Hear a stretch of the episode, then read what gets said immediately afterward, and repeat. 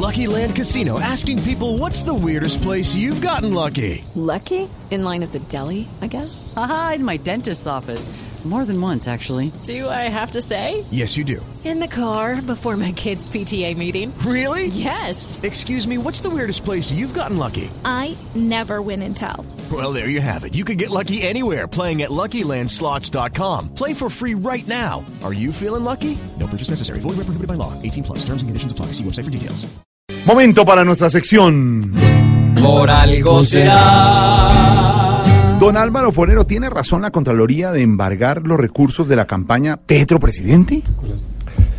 Jorge, no tiene razón porque una cosa son los recursos de la campaña y otra el peculio personal de Gustavo Petro. La multa que le ha impuesto la Contraloría es contra su patrimonio y estos recursos son los que devuelve el Estado, eh, que obviamente las campañas eh, consiguen a través de créditos o bancarios o de los proveedores.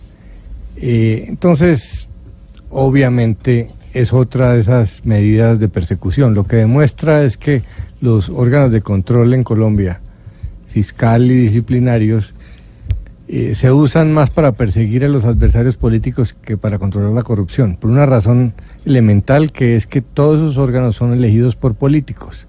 El contralor que está tomando esa medida contra Gustavo Petro es elegido por el Consejo de Bogotá eh, y los departamentales son por las asambleas y los nacionales son por el Congreso. Eh, entonces los políticos no van a elegir a quien de verdad persiga la corrupción de que son responsables. Eh, y lo otro es que no se han querido entender, aceptar que perseguir a Gustavo Petro es el peor error. Ya lo persiguió Ordóñez y lo que hizo fue habilitarlo más y permitirle victimizarse. Luego, Gustavo Petro casi llega a la presidencia, obtuvo una votación muy importante. Cada vez que lo eh, persiguen, eh, generan solidaridad de su, del sector que lo apoya, porque hay que entender que en la polarización los bandos se separan, así como Uribe no pierde un seguidor, eh, digan lo que digan de él, tampoco Gustavo Petro. Entonces esa persecución desde los medios, desde los órganos de control, lo único que hace es beneficiar a Gustavo Petro. Y si don Alvarito lo dice, por, algo será. Debería más bien perseguir diario en esta nación a la corrupción.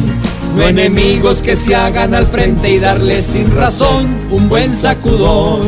Lo que debe Petro es de los bancos, no es de su colchón ni su pantalón. Si lo embargan y todo le amargan, por algo será. Por algo será. Por algo será. Si los vales ya son personales, por algo será.